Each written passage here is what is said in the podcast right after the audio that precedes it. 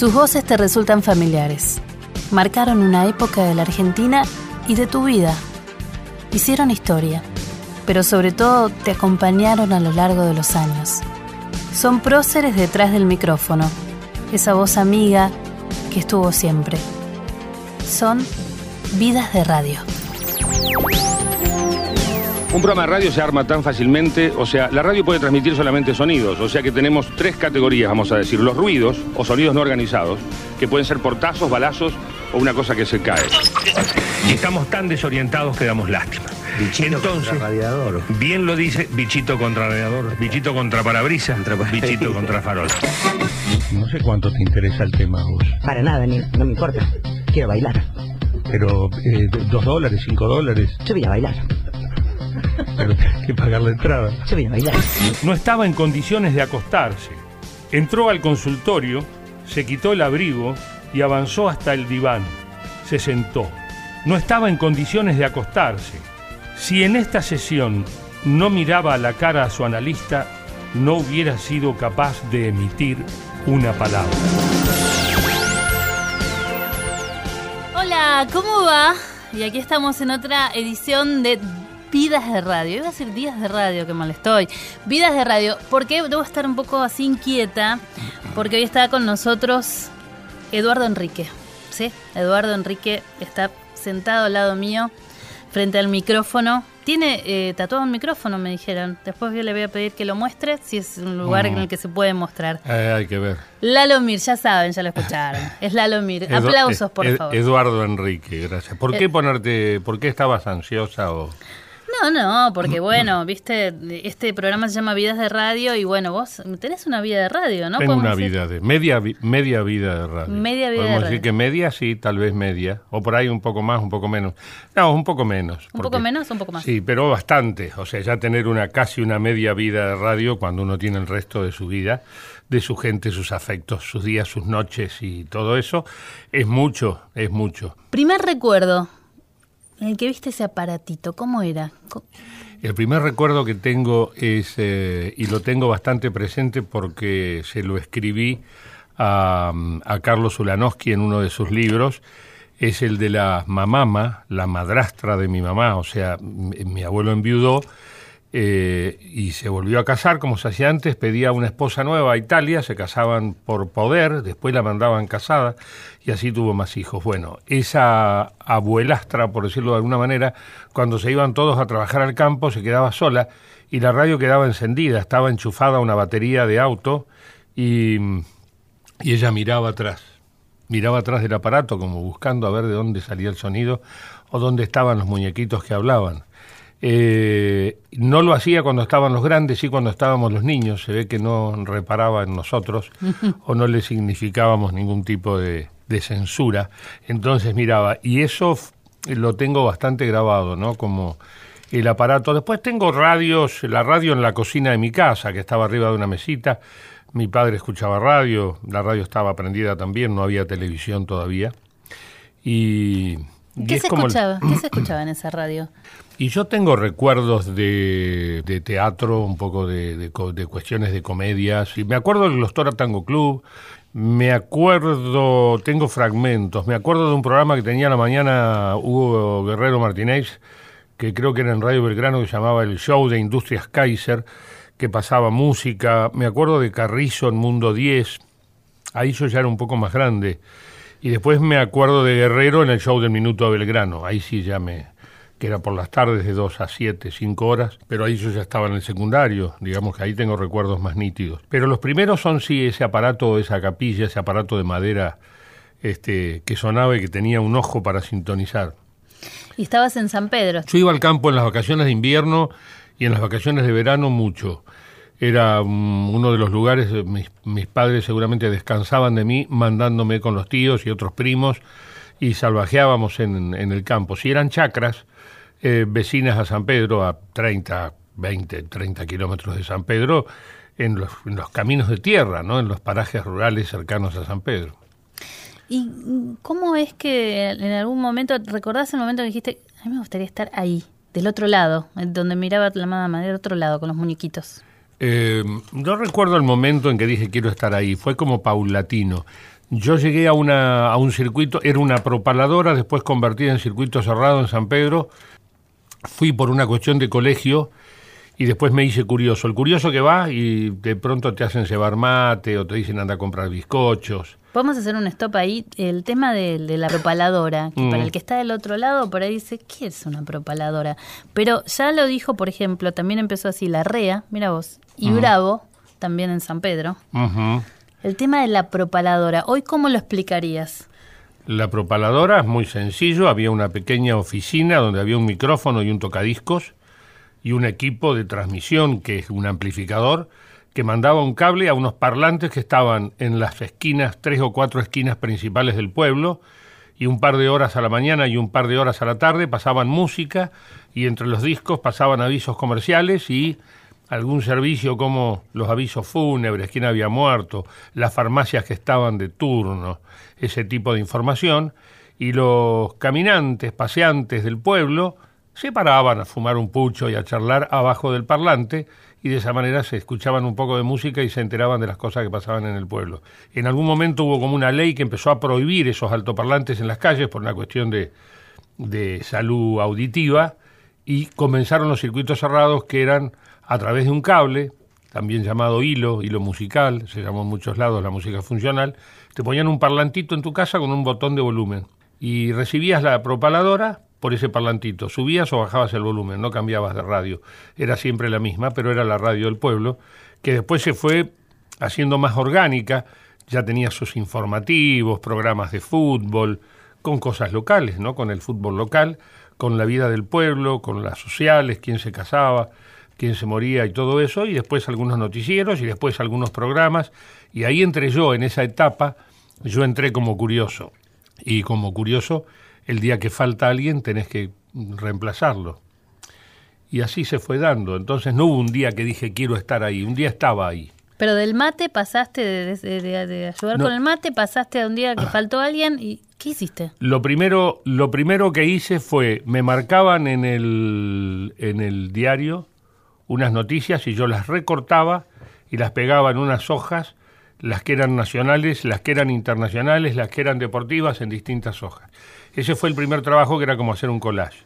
Después de eso hubo como una evolución para hacerlo más, que eso fue una idea que yo tengo como en mi inconsciente, que yo fui un poco el generador de la idea, que le dije a Pepe, ¿por qué si sacamos la noticia del, del diario que salió a las 2 de la mañana en Buenos Aires, no escucho los noticieros de Buenos Aires y te las escribo?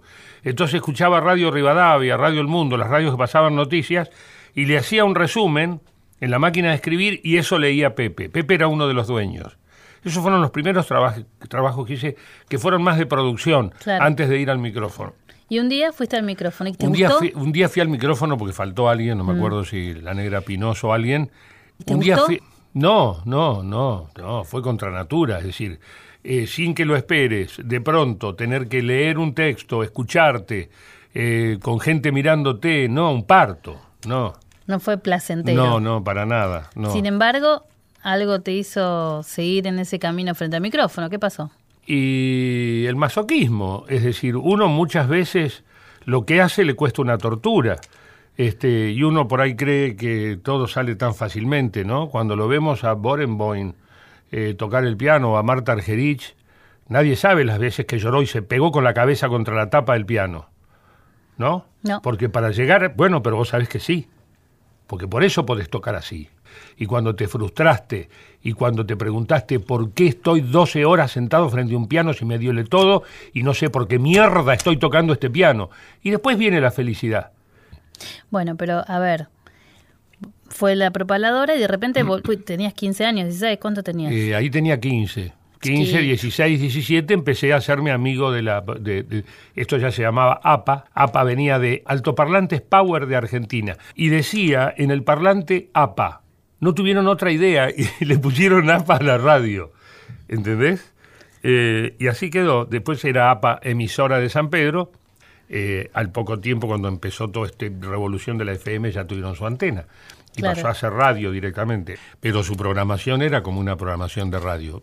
Y después, bueno, cuando terminé la- el colegio secundario, la, la, la idea de venir a estudiar al LICER. directamente a Buenos Aires. Sí, sí, bueno, le había ido bien a Fernando, a, a Pochulú. Y, Y Pochulu era, era como... Pochulú es bravo, ¿no? Pero todo Sí. eso todo el mundo lo sabe. sí, sí. Eh, eh, Fernando estaba con los autos. Sí. hacía las carreras de autos. Entonces venían los turismos mejorados, turismo en ExoJ, una serie de, de, de- de- de competencias deportivas a San Pedro. Y me acuerdo que Fernando tenía programa de eso, de automovilismo, y transmitían las carreras, algo así. Y un día se fue a Buenos Aires, nadie más lo vio, nadie pregunta, yo era un pendejo en el pueblo, nadie, nada. Cero información, hasta que un día apareció con un auto cero kilómetros, color- que yo le puse color zanahoria, que en realidad no, sería gris o nadie usaba un auto color zanahoria. Pero funcionó como la zanahoria porque Estelita Montes estaba en la radio, Carlitos Naón estaba en la radio, en APA. Este, éramos un montón que dijimos, ah, se puede. O sea, e- a él le salió. Entonces se nos hizo el clic de decir qué hizo. Fue a Lícer y estudió. Vamos a Lícer a estudiar. Y Yo no entré, en al tercer año entré. ¿Y qué hiciste en el medio? Eh, y seguí en San Pedro trabajando, eh, sobreviviendo, como todo ser. eh, y, y después terminé el ISER y empecé a hacer suplencias en Radio del Plata, después en Radio Rivadavia. Y bueno, ahí se inicia mi, mi primera parte en la radio de Buenos Aires, 74, 74. Este, y después en el 75 ya entró a producir, pero bueno, en el medio me fui y volví. ¿Y cuándo sentiste que, que, eh, como Marta Argerich, esto de darte la cabeza contra la pared, de ir probando cosas, y después dijiste, este es como, soy un pez en el agua? Porque esa sensación das a veces, pez en el agua. Sí. Eh, no, también fue una cosa eh, eh, eh, lenta, una evolución lenta. Por primera vez lo empecé a sentir con 9 pm. Mm. Había momentos así de alta, de alto sentimiento y alta adrenalina y unos, nada, viviendo el presente continuo con mucha intensidad y fluyendo. Después hubo muchos momentos de, de Radio Bangkok también. Es como que de a poco yo me iba, iba alargando e iba encontrando esta naturalidad de nada de decir y de encontrar lo que decir y de decirlo. Y además de lo que pasa por la cabeza y cómo lo decís y que salga como lo pensás, es, mm, porque es to- todo lo contrario del pianista, de Marta Gerich, que tiene que llegar a una fórmula y le tiene que salir perfecta. Entonces tiene que hacer exactamente lo mismo y ejercicios para lo mismo, hasta llegar a la fórmula perfecta, ¿no? O a esa partitura perfecta o esa idea perfecta que tenés de lo que suena en tu cabeza. En lo nuestro, que cada vez que se abre el micrófono decimos cosas diferentes, es como un tirarse al vacío o tirarse a la pileta cada día, entonces no todos los días son iguales, no todos los días tenés la misma seguridad, eh, no todos los días te salen las cosas del mismo modo, entonces eh, se hace un poco más áspero el encontrar la felicidad en ese hacer y decir. Y se fue dando de a poco. Yo ahora me siento, digamos, más capacitado para, para hablar y transmitir mis ideas y, y entender que digo lo que quiero decir. Más allá después que cuando la gente escucha, escucha lo que quiere escuchar. Ahora, también las mesas, ¿no? Los grupos de laburo que se forman también tienen que ver con un momento, una química o no. Sí, sí, sí. La mesa es como, bueno, es el trabajo en equipo. Y el trabajo en equipo tiene mucho de negociación, tiene mucho de sesión, tiene mucho de amalgama, tiene mucho de escuchar. Pero bueno, eh, también aprendí, a la, yo empecé trabajando con de a dos, de a uno, de a dos. Mucho de a uno, después de a dos, después con la negra. Después en Bangkok se empezó a incorporar gente, ahí empiezan equipos, los equipos entraron en un segundo plano, hablaban detrás del micrófono, eran como unas voces de cámara que estaban ahí, y de pronto se empezaron a acercar a la mesa y pasaron como, pasó un año y medio hasta que el equipo era un panel, una mesa formada. No fue una decisión, fue algo que sucedió en esta búsqueda, en este devenir de, de ir buscando cómo suenan las cosas. Y, y, y siempre intenté o desarrollé una, una técnica, un proceso, una metodología que tiene que ver con tejer con lo que hay. No discuto lo que hay, tejo con lo que hay. Si hay hilos cortados, le hago un nudito y los uno. Mm. Es más trabajoso, pero es más feliz. Hacer lo mejor que, que se pueda Con la gente que tenés, en lugar de buscar tenés. la disputa o buscar lo que falta o por qué no engancha, hacer todo lo contrario. Con la negra fue también esta cosa uno a uno, pero siempre eh, es como jugar a que le tiras a uno, el otro te la devuelve y no te la devuelve. Eso sigue siendo un- así hoy, ¿no? Y Con sí, la negra sí, hubo. es, como es como Pimpinela, si vas a hacer de a dos, son dos. No es uno por acá y el otro por allá. Lo que digo es que encontraste ahí una pareja. Sí, también en- en- no- eh, nos encontramos eh, porque fue no, no lo sabíamos. Yo a la negra la hice ensayar en un estudio porque no se animaba. Entonces tuvimos que hacerlo fuera del aire varios días hasta que ella se acostumbró a hablar conmigo. Ella era una locutora mm, recién recibida. Yo no tenía tampoco tanta experiencia frente al micrófono. Hacía muchos años que estaba en la producción de radio. Alta producción, es cierto, cantidades de horas. Hice de todo, fui guionista, musicalizador, eh, productor, eh, coordinador de aire, coordinador de grabaciones, todo, cadete, todo, hice toda la cadena. Y la negra era, Pichi, entonces ella tenía como una especie de susto. Y 9pm era un programa además que era muy lanzado, era como imperativo. Y lo ensayamos en el estudio de JC, ella vino varias jornadas y hacíamos simulacros de programa hasta que un día le dije, bueno, el lunes al aire, basta, ya está. Y después nos aprendimos mutuamente porque no sabíamos cómo era esto de evolucionar y crecer juntos en una cosa que tiene un poco de guion, porque tenía, escribíamos mucho en esa época. ¿Quién escribía? ¿Vos? Eh, yo escribía en general aperturas y algunos pases, después tuvimos en diferentes momentos. eh, Pancho Muñoz nos escribió, eh, Gloria Guerrero nos escribió, Javier Martínez Subiría, nos escribió, eso eran guiones, ¿no? Guión de programa, a la antigua, como el Fontana Show, eran nada, venían muchas hojas y desde el primer tema hasta el último vos tenías eh, más o menos escrito lo que había que decir. Después decíamos o no, eso ya era una decisión del aire, pero el guion estaba, De todo el programa. de todo el programa. ¿Y cómo cambió eso, no? Y bueno, yo tengo, bueno, yo tengo unos guiones de mesa. No me acuerdo en qué radio. Sí, un regalo, un, un regalo de Karpovich, eh, que están encuadernados. Y no me acuerdo programas de cuántos minutos eran. Son unos libros así que tenían por ahí 10 capítulos. O sea que por ahí un capítulo eran 20, 30 páginas. Y el Fontana Show, si no me equivoco, era casi una, una resma de papel, cada guion. Bueno, los últimos del Fontana estuvieron Castelo, Ginsburg. Ellos son la generación de guionistas, la última generación de guionistas del Fontana Show, que tenían tres o cuatro guionistas. Y todos armaban, pues había uno central que armaba eso. Entonces todos tenían ese libro y la Rea eh, eh, Fontana, perdón, iba pasando las hojas y todos iban siguiendo ese libreto, más allá de que hay una improvisación, obviamente. Pero lo que tenés que decir, vos sabés que es eso y ya está ahí.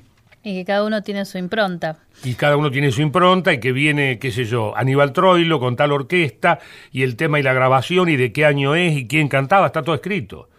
Entonces eh, no es mucho más seguro todo. El- el- lo que decís, el contenido es más preciso. Y en Radio Bangkok ya no, no había. Había algún libreto en algunos momentos, había algunas secciones que por distintas razones se libretaban y otras el libreto era arreglado en el momento porque teníamos partíamos de una noticia en el diario. Una vaca se comió una plantación de marihuana en Turdera. Bueno, vamos al campo de la vaca, ok, vos sos el dueño del campo, o sea, repartíamos los roles, hacíamos como un trabajo de improvisación teatral de alguna manera, y sabíamos más o menos lo que pasaba y sabíamos más o menos a dónde íbamos, y cuál era el final por la noticia y el remate. Es un guion, es un guion. Después pasaba cualquier cosa en el medio, ¿no? Después había guiones de como de seriales, ¿no? La, la división Entel era que eran eh, Douglas, Quique, eh, Bobby y yo, era una cuadrilla de Entel que llegaba a tu casa a, sí, Sí, sí, te escucho. ah, a arregl- a- llamabas porque no andaba el teléfono. No. Y los tipos venían y entraban y se llamaban Tupo, Tubo, Cricket y Castillo porque eran como División Miami. ¿Querés escucharlos? A ver, a ver. Dice medidores de secta, vamos por acá.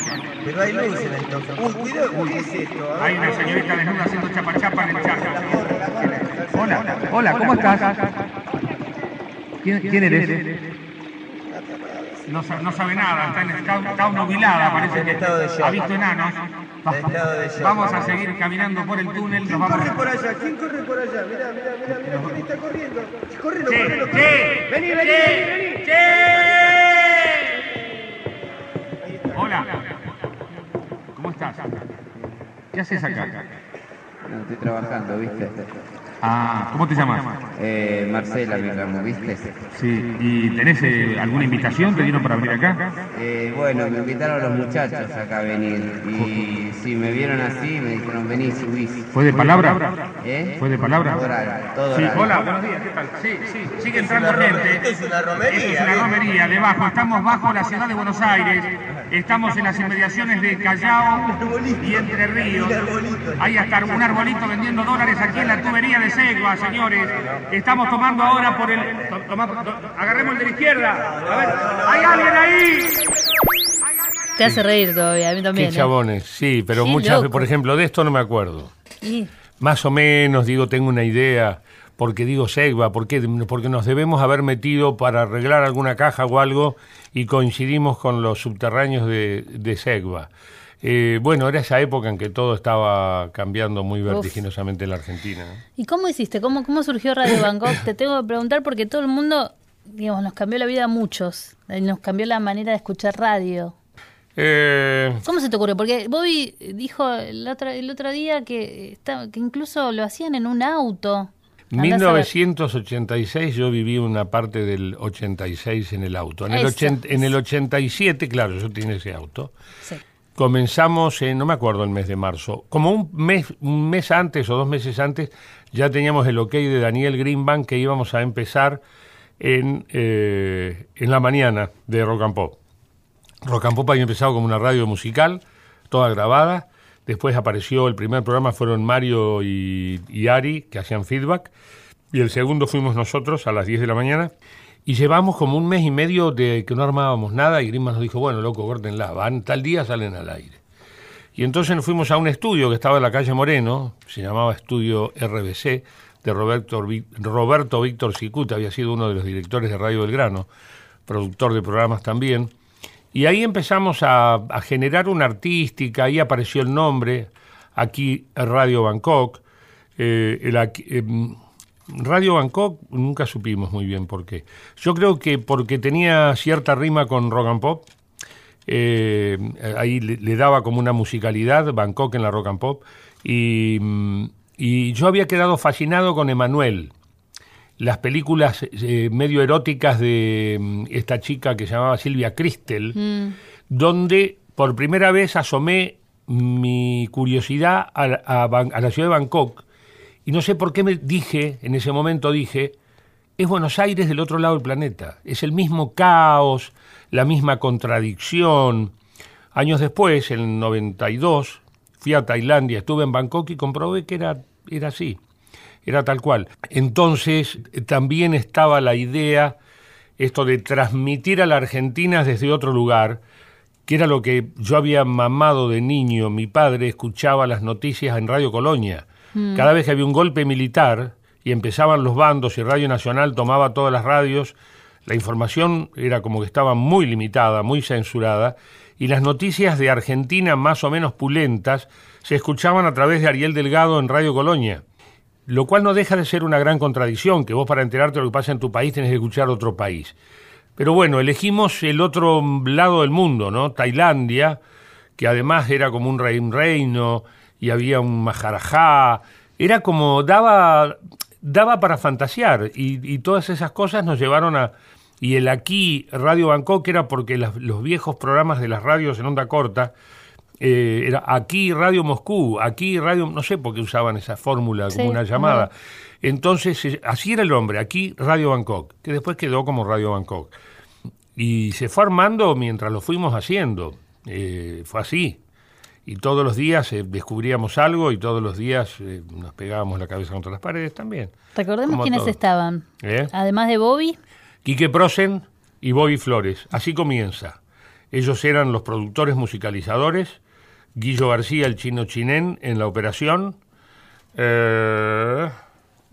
Y yo estaba al aire solo. Entonces Bobby y Quique empiezan a, me vienen a traer cosas todos y, y- y las charlas con ellos quedaban ellos en un segundo plano al principio.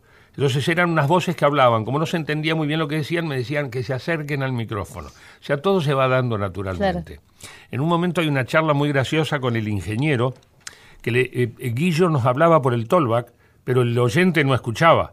Entonces se generaba un silencio mientras él nos hablaba, nos reíamos de lo que nos decía, la gente escuchaba que nos reíamos pero no entendía de qué. Claro. Había ahí como una especie de, de locurecia que no estaba bien en materia radial.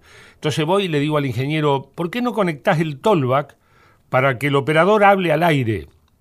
Y me dice el operador, porque para que hable y nos diga al aire y lo escuche la gente. Me dice, el operador no habla. Y le digo, Guillo, vení, sí, hablale. Dice, hola, ¿qué tal? ¿Ves que habla? Le digo, era como entender la idea. Delirante. No podía entender que el operador hablaba. ¿Cómo no va a hablar?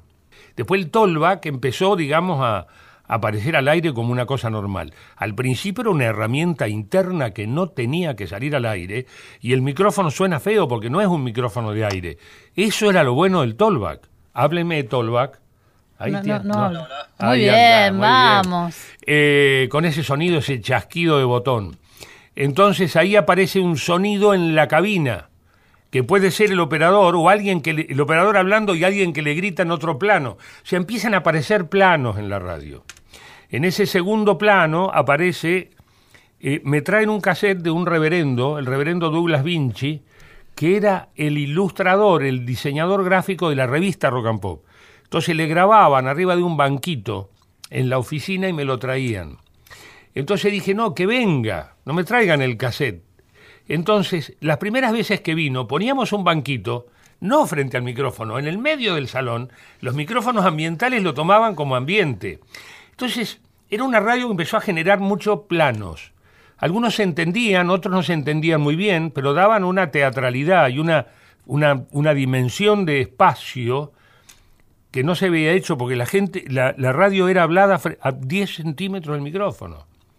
Entonces yo dije, no, no es lo mismo decirte una cosa acá o si te voy a decir un secreto me pongo acá. Estoy haciendo todo un juego con el audio. Claro. Si todo es acá, es como que se puso plano y yo pierdo un montón de, de- de- de- de herramientas que tienen que ver con la territorialidad, con el espacio, con si es más fuerte, si es más suave, si es más sutil, esto de acercarse uno al micrófono para decir un secreto, o de gritar para otro lado, si, ¿no? Todo eso de los planos se generaban en otras voces. Entonces ya no éramos dos o tres, éramos cinco o seis. De un pronto un día vino el ruso Berea, que era el que vendía los discos, le traía los discos a los de la discoteca, porque viajaba, no me acuerdo por qué. Eh, y un día dice, tengo un, eh, tengo un sketch de la guerra del Golfo, soy de una agencia y vendo tours para ir a las trincheras al Golfo. Sentate ahí, vos sos el de la agencia de turismo. Y el tipo empezó a... Él no hacía radio, Berea. Lo hicimos Y- acá en Vidas de Radio, nos contó justamente esto. Esto mismo. Y él con su cuaderno donde tenía el guion, y nosotros que seguimos todo ese sketch, que tiene una parte graciosa, no sé si la contó, que Greenban llama por teléfono al rato y dice, ¿quién estaba hablando? Berea, no habla más, nunca más. bueno, viste, el dueño de la radio, listo, no habla nunca más. Viene al otro día Greenban y dice, muy bueno ayer lo de Berea, ¿eh? Dijimos todos, Chan, ¿qué pasó? Había llegado a la casa y Pato, la mujer, le había dicho, no hace, hace dos horas que no paro de reírme, de revolcarme por el Con piso. el ruso. Con los tarados del, del Tura, no me acuerdo cómo se llamaba la agencia de turismo que te llevaba a las trincheras y veías los misiles y las bombas en directo. Y ahí dijo, ah, no escuché bien, seguramente. Entonces volvió para atrás con su medida y así el ruso Berea terminó después animando la, la medianoche de la rock and pop con la heavy rock and pop. Porque era futbolista Uno- hasta eh, entonces. Era futbolista y repartía discos por las radios. ¿Qué épocas? Y las discotecas. y las discotecas. Claro, también. los discos que le llevaban a los DJs y todo. Salió el último de no sé quién. Y como Bobby Y también. era así, claro. ¿no? sí. Llevaban eso. En un ratito volvemos con el señor Eduardo Enrique Mir.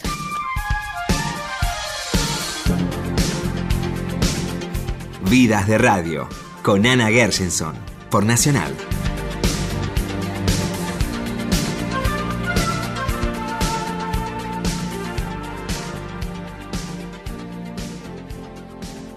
Es la culminación de una hazaña histórica. Vidas de Radio. En la radio de todos. Tocando la superficie de la luna en ese momento.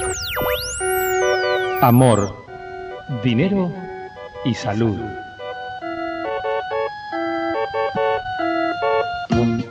Un radioteatro muy especial para su noche hoy con la actuación especial de Los Violadores. Por orden de aparición, en el papel de Gruyère, Denny de Biagi. Como Matra, Piltrafa. En el papel de Razzano, Stuka. El polaco como el tío. Y la actuación especial de Elisabetta Bernacci como la rusa, Kachaturian. Dos viejos amigos se encuentran en el aeropuerto. ¿Qué pasará? Vayamos. Ay, Esos Dios. nombres, esos Sí. nombres los inventabas vos, Cachaturian. Claro, ese sí, creo que ese guion lo hice yo, pero no me acuerdo, hace mucho tiempo. Eh, hacíamos de pronto, nada, una idea. Vamos a usar que estaban los violadores, había que hacer algún programa especial porque estaban por tocar en algún lado. Y para escaparle, que siempre es- me, me- me- me complicaba el hecho de invitar a alguien para hablar específicamente de que va a tocar en obras o que va a ser un Luna Park, Nada, inventábamos situaciones que hacían la cosa un poco más divertida. En este caso hicimos ese radioteatro. Y todos se prendían. Sí, algunos ¿No? se prendían, otros no. Otros no, recuerdo. Estos eran unos salvajes, así que se prendían en todas. Terminó Radio Bangkok y eh, seguiste con... Esto es 9 pm igual. Esto ¿eh? es 9 pm, Esto es pero 9 te- PM. estábamos con Radio Bangkok, terminó... Eh, y- Terminó Radio Bangkok en el 89. Sí, terminó abruptamente. Mm. este, con un pedido de retiro de las per- del personal al aire, salgan. de- Yo estaba de viaje. Yo siempre, me- yo muchas veces que han- han terminado mis contratos y trabajos me he enterado en el extranjero. Se ve que esperaban a que yo me fuese Por algo será. para mandar el batacazo. Y, Le dijeron, retírense. eh, sí, Grisman levantó toda la programación eh, en vivo, hablaba, volvió a hacer una rock and pop musical, tenía problemas para la firma del contrato en los cinco años siguientes, estaba cumpliéndose el quinto año, que era su contrato para hacer rock and pop, y el dueño de la radio, eh, nada, le dijo, no, no era la idea, tenés una radio que son impresentables, que hablan mal de mí todo el tiempo. El tipo era diputado, cada vez que iba al Congreso y quería levantar la mano, decían, vos callate que en tu radio dicen cualquier cosa de vos. Entonces eh, desaparecimos todos del aire. Y de a poco, al año siguiente, que fue en el 90, vol- empezamos a volver en- con diferentes eh, envoltorios y formatos. Eh, no volvió Bangkok, volvió Buenos Aires, una divina comedia, y ahí yo estaba con Elizabeth y otros colaboradores, y eh, Mario ya y, y, y Ari creo que se habían eh, Separado. separado y tenían uno un programa por la tarde y el otro, o sea, nada, o sea, ya eran dos programas. Este y después no me acuerdo cómo sería la programación, pero bueno, volvió a ser una programación parecida a lo que había sido la esa rock and pop del, del año anterior. Y lo que era rock and pop, ¿no? Que era justamente insolente, tenía esa personalidad. Sí, era una radio de rock y en esa época además eh, estábamos en pleno alfonsinato. Era como que se veía y se vivía la primavera democrática y ya habíamos tenido la referencia a lo que había sido el destape español, la explosión cultural, la música, lo que pasaba en el teatro. ¿Llegaron a tocar ustedes? Nosotros llegamos a tener una banda que tocó en muchos lugares. A mamá le dieron dos años. En realidad la banda era una parte importante de una banda de rock llamada Magnum. Eh, y de tecladista estaba la negra Cristina Dal, de las Black and Blues, que era la novia de uno de los guitarristas, que era de los eh, Yaria Brothers, orquesta de blues. Pero esto era Magnum, que era una orquesta de rock, y teníamos una gran orquesta de rock que sonaba eh, impresionante, y nosotros hacíamos unas parodias de nada, como si fuéramos los los Blues Brothers, una cosa así, de- y cantábamos mal y hacíamos y la gente nos tiraba cosas. Fue muy divertido mientras duró. Y, Y eh, se no- presentaban, se presentaban Sí, y pre- todo. nos presentamos en, en- en muchos lugares, claro. Este, a mamá le dieron dos años, sí, tuvimos actuaciones, a pero a todo trapo, con a todo público lleno, lleno, lleno, y tuvimos fracasos también, tuvimos de todo. Que no había nadie. No era que no había nadie, había poca gente y de pronto vieron a la en un en un Fénix eh, de Flores eh, llevamos de teloneros a unos dementes que hacíamos actuar en la radio llamaban el Pollo Cohen y sus dentaduras postizas que eran dos pibes que tenían problemas tenían problemas de la cabeza Más que ¿no? ustedes. no sí tenían problemas clínicos digo no Ah, ¿de psiquiátricos verdad, de sí verdad? sí tenían problemas Eh, pero nosotros les dábamos su espacio y ellos eran felices y todo. Dijimos, bueno, va el pollo Cohen y dentaduras postizas porque siempre cantaban unas cosas incomprensibles. Y no andaban las luces del teatro. Entonces, la actuación del pollo Cohen con dentaduras postizas, que era otro, al cual le llamábamos dentaduras, no era una banda, eh, le tocaba la guitarra y el pollo con un micrófono. Una bombita de 60 arriba del escenario, la decadencia de eso era increíble. Y cuando terminó Pollo Cohen, y nosotros fuimos a salir, se habían ido el público, quedaron cinco. Habían ido a ver al telonero, no a nosotros. Qué O se, triste. o se pusieron todos de acuerdo, no me acuerdo. O se fueron, ya, Este, ya. y a mamá le dieron dos años, el nombre, que lo, que lo pone Bobby, creo, es porque estábamos por salir, éramos los Bangkok. Y, estábamos por salir a hacer una de estas actuaciones y alguien dice, no podemos llamarnos los Bangkok, tenemos que poner un nombre de fantasía, como los Blues Brothers o como los Beatles o como los Chalchaleros, pero un nombre. Y, y creo que fue Bobby que te- estaba la crónica y decía, a mamá le dieron dos años, declaraciones del hijo de Colomba, que la habían agarrado con cocaína en unos libros, en un viaje a no sé dónde, y el título de crónica era, a mamá le dieron dos años de cana. Y dijimos, genial, el grupo se llama A mamá le dieron dos años. Qué desastre. y bueno, eh, pioneros en la, en la materia. El pollo Cohen y sus dentaduras postizas con teclados. Otra presentación de Alpargatas Corre, ve y dile, la alpargata del gaucho argentino. Pero ya estamos de regreso aquí en el estudio. ¿Qué pasa? Están todos muy calmos, mis amigos. Estamos aquí de regreso en el estudio mayor. Ernesto, te queremos. Se llama el estudio a partir del día de hoy. Gracias. Y bueno, para disfrutar de la segunda presentación del Pollo Cohen y sus dentaduras postizas con teclados. Y a propósito de los teclados, creo que el pollo tiene algo que decir. Muy interesante. Dentaduras postizas fue el guitarrista. Teclados era teclado, el que tocaba el teclado. Que era un era bosnio. Había, se había escapado de la guerra de Bosnia, había caído acá. Daba clases de teatro de noche en el cementerio de Chacarita adentro. O sea, personajes. re- realmente eran, eran personajes emergentes de la cultura del momento. Fue maravilloso. Y además no sé por qué todo ese sonido, que era como que a qué micrófono le hablaba, que sonaba como una lata, pero todo eso lo estábamos todo el tiempo generando, ¿no? Que no suene a una radio normal, sino en ese caso como que estábamos en un club, en un, ¿no? Y sonaba eso y te sentías parte, eso estaba bueno. Sí, además yo a los gritos y el resto no decía nada, como un silencio medio anacrónico. Eh, ahora cuando lo escucho me da más risa todavía. ¿Lo pasabas bien? Digo, no? sí, qué sé yo. ¿Qué sé yo? Vos sabés que eso generó, o sea, realmente cuando empezás a repasar la lo bla bla, bueno, animal de radio, nueve Mm. años, ¿no? Nueve años, no nueve llegaste a años diez, pero bueno, eh, nueve eh, fueron bastantes y eso, era un programa totalmente diferente. Era muy diferente, mucho guion. Ahí me encontré, me había cruzado con Barragán, con Carlitos y, y nada, fue, y nada, como se dice ahora, no, y todo, porque el, el programa se estructuró eh, otra vez sobre un guion, ¿no? Animal de Radio era un programa que bajaba línea sobre la humanidad y sobre nuestro comportamiento humano como si lo estuvieras escuchando la banda de sonido de Animal Planet.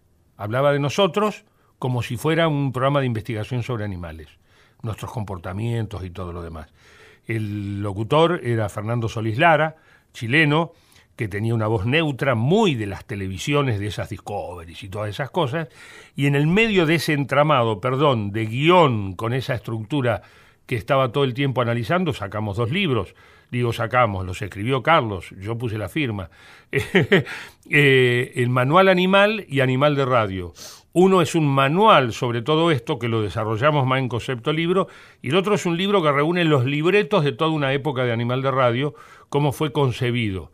Y era un programa de guion que tenía algunas partes con gente que hablaba improvisada en una mesa. Pero digamos que ahí volvía un guion y empecé solo.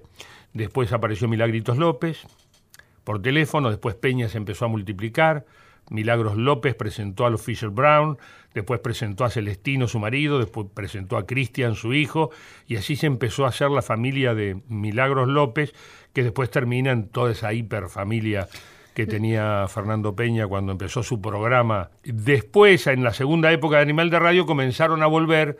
Algunos días venía Bobby, algunos días venía Douglas, este, y algunos días venían amigos y hacíamos sketches como este, El Vengador X. em, pero fue un programa de guion. Fue un programa de guion, iba a la tarde y era mucho más tranca en ese sentido, mucho más musical y tenía menos mesa locura y mucho más eh, concepto por a través del libreto. Y vos le contaste varias veces que, bueno, escuchaste a, a Fernando Peña en siendo eh, hablando por como una zafata, como Milagros, ¿no? El comisario de a bordo de, de Eastern, claro, o de Amer- American Airlines. Y pero ¿cómo fue que tuviste ganas de ir a verlo? ¿Qué te generó? Porque yo escuchaba a la cubana hablando en el, el sistema del avión, el que da las instrucciones, y mi oreja clínica decía, "Mm, acá hay gato encerrado, o sea, no puede decir lo que dice esta mujer. Decía normalmente lo que dice siempre, señores pasajeros, estamos por iniciar el vuelo número 7-8 Gozo con destino a Ciudad de Miami. ¿Se ha fijado bien si le cerró la, la, la- la portica de arriba? Pues se le puede caer un muñeco en la cabeza. Teléfono, Eh, teléfono. Este, sí, en un minuto estamos contestando. Gracias, estamos al aire. Adiós. Este, mm, esto fue. eh, Entonces decías, hay algo acá que no. Acá hay algo que no está bien lo que dice. La señora está mal de la cabeza. Y yo le preguntaba a las azafatas, ¿qué, ¿cuál es Milagros López? Y me decían, la cubana está delante y había una cosa en la, en la sonre- Había, me estaban engañando. Y un día cuando estaba hablando la cubana, pasé la cortina de la primera, me metí al fondo y ahí me encontré con el señor de pelo cortito, que yo veía, parecía un general de ejército pasando por el pasillo, este, con esa voz que tenía Fernando, todo así, y era Milagros López. Entonces viene, se me acerca a donde yo estaba sentado en un asiento y se sienta al lado mío y me dice, no digas nada porque me echan en la radio. Y, ahí le dije, no, vení a la radio, vamos a hacerlo en radio. O sea, salgámonos de acá, hagámoslo en la radio y ahí nadie te va a echar. Y así me empezó a grabar los primeros cassettes, que eran las indicaciones de Milagros López, como una asesoría a la gente, a los, a los argentinos que viajaban al extranjero, les daba como clases, como que no sabíamos muy bien qué teníamos que hacer. Y entonces ella nos daba indicaciones y tips para viajar al extranjero. Y ahí no paró más. Y ahí no paró más. Peña. Dejó su huella Claro. en, en- la radio. Eh, quien dejó su huella y también te- te adora, te quiere mucho y siempre lo dice, es Héctor Larrea. Te agradezco, le hicimos un cumpleaños, estuvo bueno y te agradezco porque fuiste un gran conductor. Muy lindo, el cumpleaños muy emotivo, muy, mucho cariño, fue muy lindo. Y bueno, y, y la fue una noche inolvidable. Y tiene algo para decirte. Si a alguien le pidieran, por ejemplo a mí, que definiera a, a Lalo, a Lalo Mir, no sabría cómo específicamente. Tiene todas las cualidades de un comunicador fuera de lo común. Por eso la gente lo trata como alguien fuera de lo común. Por eso es Lalo Mir. Manejo del lenguaje, un- una este, una intelectualidad interesantísima para los medios de comunicación. Lalo Mir es una de las grandes figuras que ha dado la radio y la gente lo toma como tal. Yo quiero hacerle llegar a Lalo Mir mi saludo y mi agradecimiento por ser como es. Ah, Es nuestro San Martín, ¿o no? sí, y fue muy lindo el cumpleaños, lo disfruté mucho y nada, y me reí mucho también.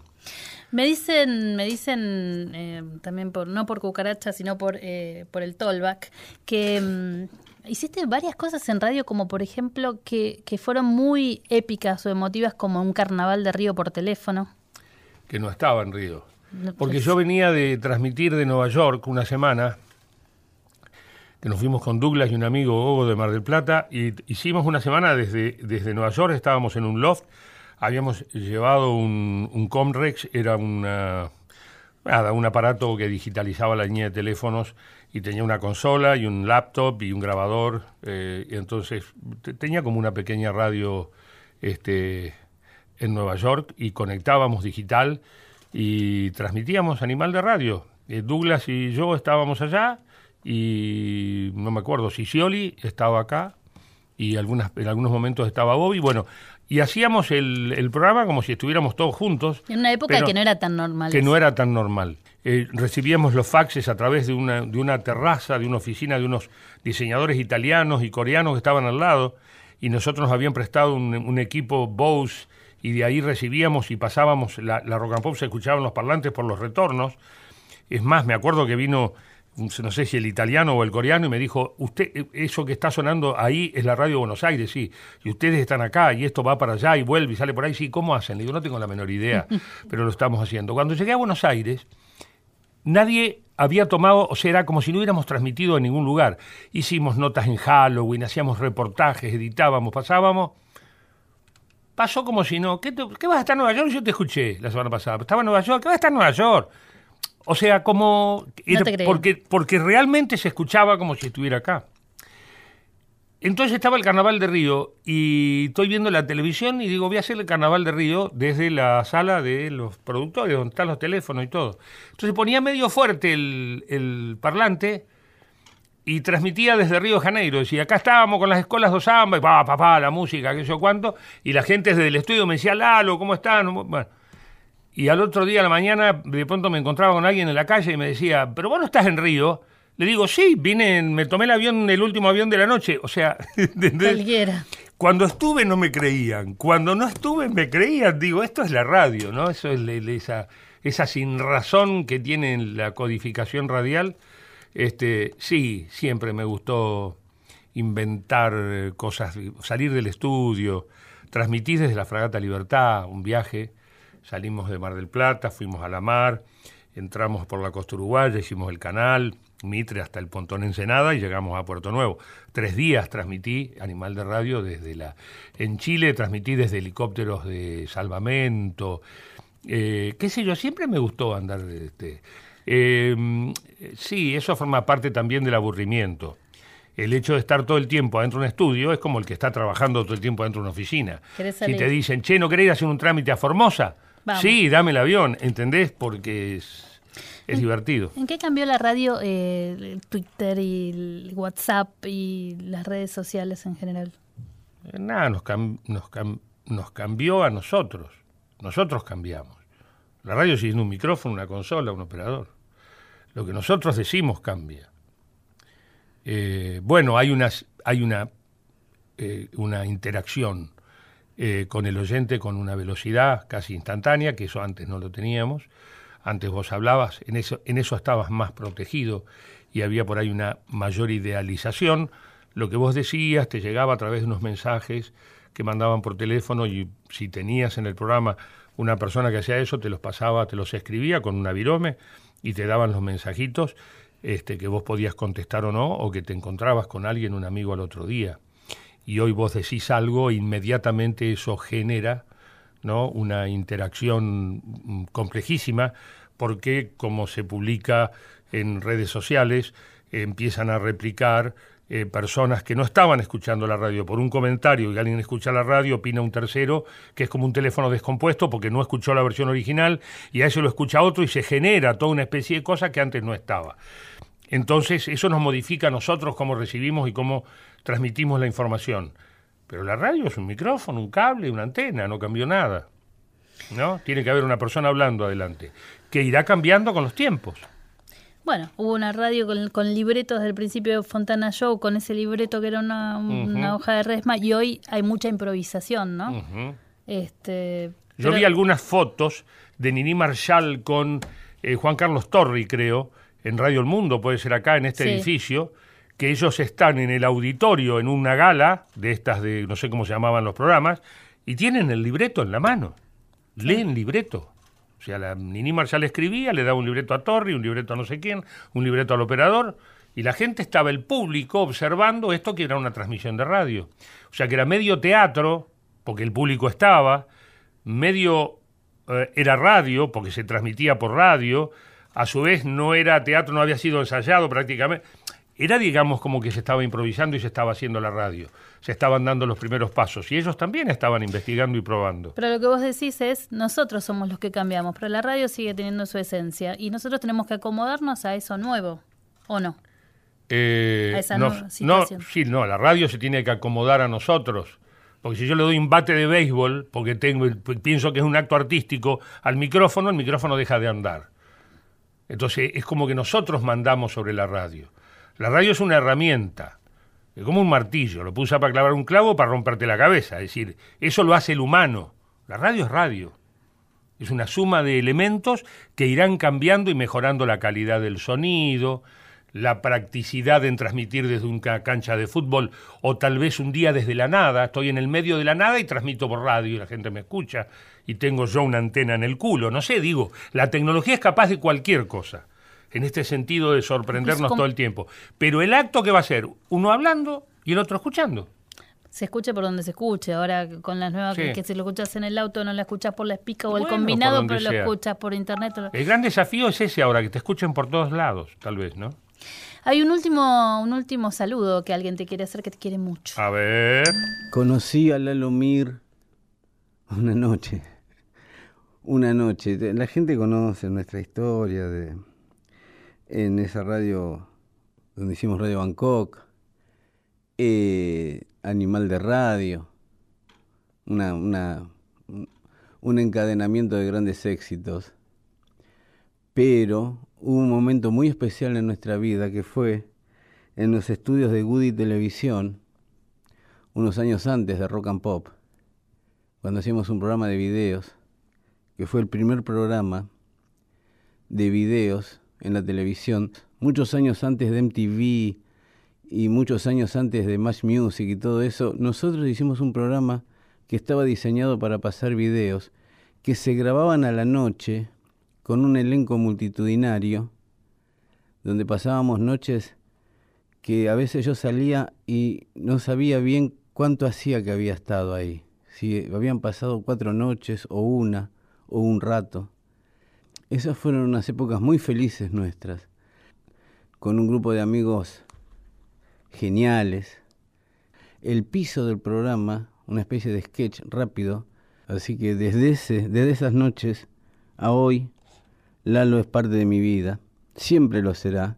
Estoy muy contento de que eso suceda, porque lo quiero mucho a este chaval y, y estoy muy contento de que esté ahí. Te quiere mucho, yo te Eh, dije. sí, eh, videoscopio genial, sí. eh, eh, hacían como unos, hacían eh, personajes, hacían como unas, unos pases de comedia que eran los que iban hilando la música y todo. Em, ahora sí se está terminando este programa. Te agradezco mucho. No, por pero todavía no terminamos. Eh, te agradezco mucho que hayas venido. Hay alguien que también te quiere mucho y te quiere decir algo. Hola, soy Mariana Karpovich y fui productora 20 años de Lalomir en varias radios donde eh, trabajó, en Rock and Pop, en La 100, en Mitre, en Del Plata. Y lo que yo aprendí con Lalo fundamentalmente es amar a la radio, es a cuidar el aire, a- a tirarnos a la pileta, a probar al aire las cosas que nos parecían divertidas. Muchas veces estando fuera del aire nos dábamos cuenta de que algo nos divertía a nosotros, entonces decíamos, va al aire, no sigan afuera, vamos a hacerlo al aire. Y a veces funciona, a veces no. La gente se engancha y ve- veíamos cómo respondía la gente para ver si lo seguíamos haciendo y quedaba fijo como sección. Eh, y yo lo que siempre digo de Lalo es que mm, sabe hacer brillar a los que lo rodean, se apoya mucho en los demás para que sobresalgan, para hacerlos brillar al aire. Eh, y para hacerlos brillar al aire hablo de los que están en la mesa, de los productores, de, de los operadores. Es muy fanático de los operadores, Lalo. Eh, es una, y todos los que trabajan con él en el equipo son parte del equipo y todos pueden opinar y todos, todos producen y todos pueden salir al aire también. Eh, bueno, eh, así que bueno, Lalito, te mando un beso enorme. Gracias por todo lo que nos enseñas a todos. Sabes que te admiro y que te quiero mucho. Lo que me costó esto, no te puedo, Ah, no te puedo hacerle explicar. hablar a la Carpo. Hacerle hablar a la Gracias, Karpovich. Carpito. Gracias a vos y gracias a Héctor. Gracias a todos. Gracias a vos, Ana. Siempre termino igual. Sí. ¿Qué es la radio para vos? No tengo la menor idea. Es un laburo, es una pasión, es mi vida. No me imagino la vida sin, sin una radio. Es casi como un familiar muy querido. La amo y a veces la quiero reventar a trompadas. Entonces ya forma parte, es como que la he humanizado y he perdido toda eh, referencia lógica respecto de qué es la radio. Como empezamos diciendo, ¿cuánto, ¿cuánto es la radio? Así empezamos hoy. ¿Cuánto es la radio en mi vida? Es muchísimo. Es casi la mitad y eso ya es muchísimo. De todo lo hecho, de todo lo vivido, de todo lo sufrido, de todo lo gozado, de todo lo amado, de todo lo... de todo. Entonces pierdo un poco el hilo. A veces me parece que es la vida misma, ¿no? Es como caminar por la calle o mirar el cielo cuando hay luna, ¿no? O putear porque está lloviendo y te olvidaste el paraguas. Eso es la radio. Gracias, Eduardo. Te agradezco mucho por haber venido. Eduardo Enrique. Eduardo, por favor. Gracias, Eduardo Enrique. Estaba a ver si buscando me el segundo contratan en una telenovela latinoamericana. Gracias, Eduardo Enrique. Estuvimos con el señor Radio, con el señor Lalo Mir. Muchas gracias. Nos reencontramos Gracias. la semana próxima.